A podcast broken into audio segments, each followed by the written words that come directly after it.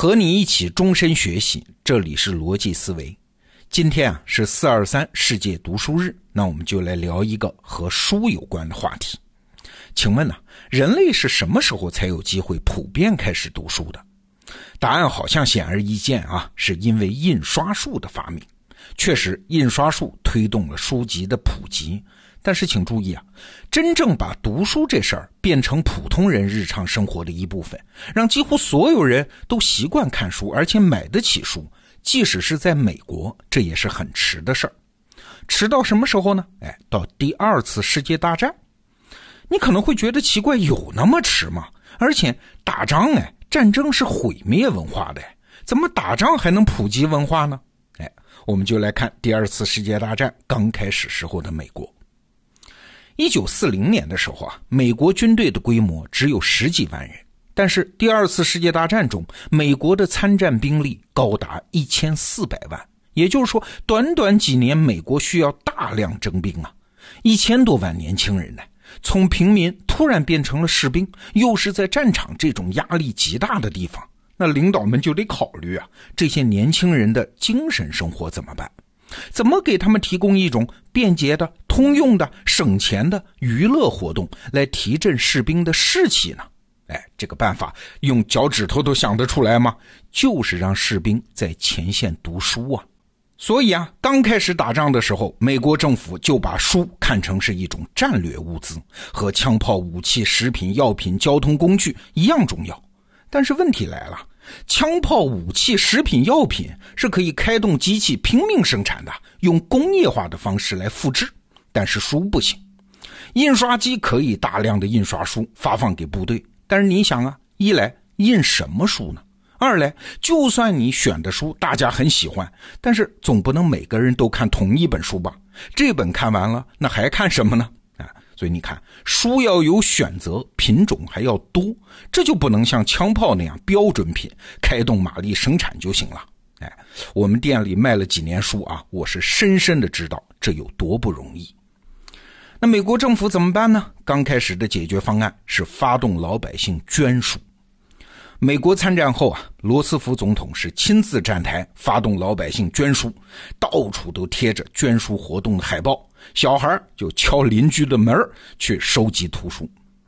好消息是啊，美国人仅仅用了五个月就捐出了一千万册书，但是坏消息是，美国人的藏书快枯竭了，也就能捐这么多了。一千万册啊，这个数字听起来很大。但是你想想，美国当时有一点三亿人口，哎，这么全民动员也才捐出了一千万册书，这说明啥？说明当时美国的民间藏书量其实并不大啊。这也侧面印证了我们刚开始说的，这个时候即使已经有了印刷机，即使是在美国，全民阅读的风气也并没有开始。这一千万册图书啊，还有一个问题，就是都是精装的。那个时候还没有瓶装书啊，那士兵打仗嘛，需要轻装行军，但是精装书很沉的，尺寸又大，随身带着很不方便，内容也不见得合适，所以这一千万册书到底有多少真的到了战场上，真正被士兵阅读了，也很不好说。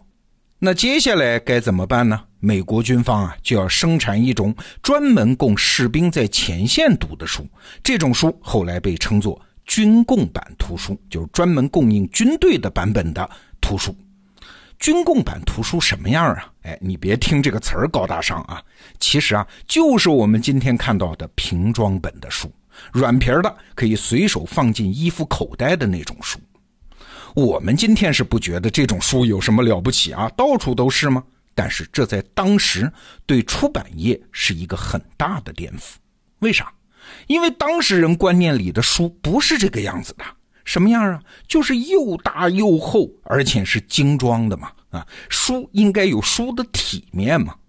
现在要打仗了，前线士兵看的书就不能有这些讲究了，得轻啊，方便携带嘛，得用软皮儿啊，节约资源嘛，得小啊，方便士兵捧在手里看嘛。我们现在觉得书天经地义就应该是这个样子啊，当时可只是因为战争所迫，不得不因陋就简。那还有一个问题，给士兵看什么内容的书呢？为了解决这个问题啊，一个七十多人的专家读书小组被成立起来，专门研究一个问题：应该让前线的士兵读啥书？二战之前啊，图书主要是给上层社会读的，当然就是什么文学、哲学、法律、神学等等啊，各种高大上。而现在呢，又满足普通士兵的阅读需求，那题材自然就要放开很多啊。甚至之前根本不可能印成书的那些内容，像什么笑话集呀、漫画啊，也印成了书。其中啊有两本，咱们重点提一下。一本呢是中国作家老舍的《骆驼祥子》，也入选了美国的军供版图书。哎，没想到吧？还有就是这两年在中国火起来的那本《了不起的盖茨比》。其实啊，当时这本书已经出版了很多年啊，是一九二五年出版的。但是一直默默无闻，没有太卖好。到二战的时候呢，因为前线士兵阅读，这才火起来了。很多人写信回家的时候，都说自己将来回国要成为了不起的盖茨比，要干一番事业。那家里人一看，哎呦，了不起的盖茨比是啥呢？哎，在国内也开始买这本书来看。你看，只有新一代的读者才能成就新一代的经典啊。那到二战结束的时候，书这个东西啊，无论是它的样子，还是它内容的范围，无论是生产者还是它的消费者，整个面貌就全变了。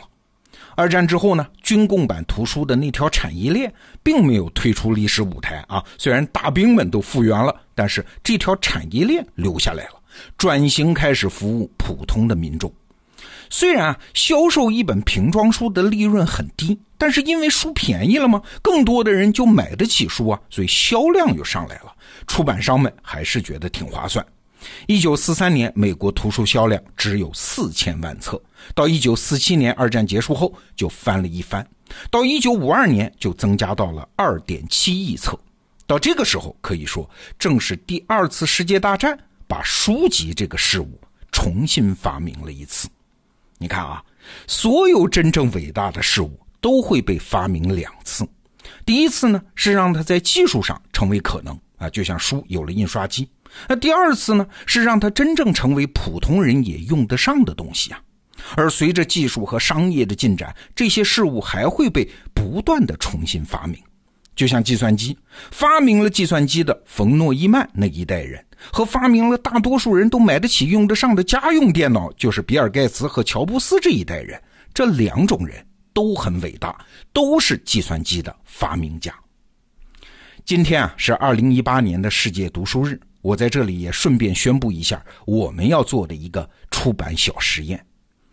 这几年啊，我们为用户选书、讲书、出书的过程中，我也一直在想一个问题，就是未来的书会变成什么样呢？那种买回家就是为了体验的书啊，像艺术画册啊，那当然会一直存在下去啊，甚至会越做越豪华。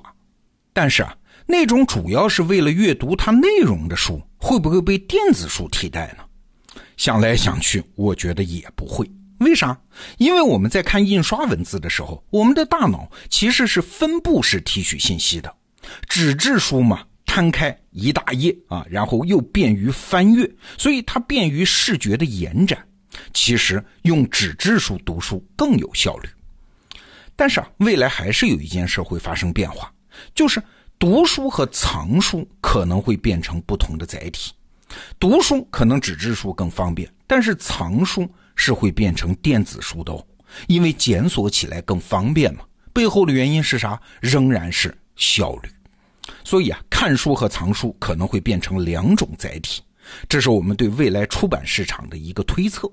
所以啊，从年初开始，我们就准备搞一个出版实验，出版一系列更轻、更小、更方便随身携带的书，用那种很柔和、调性很优雅的纸来印刷。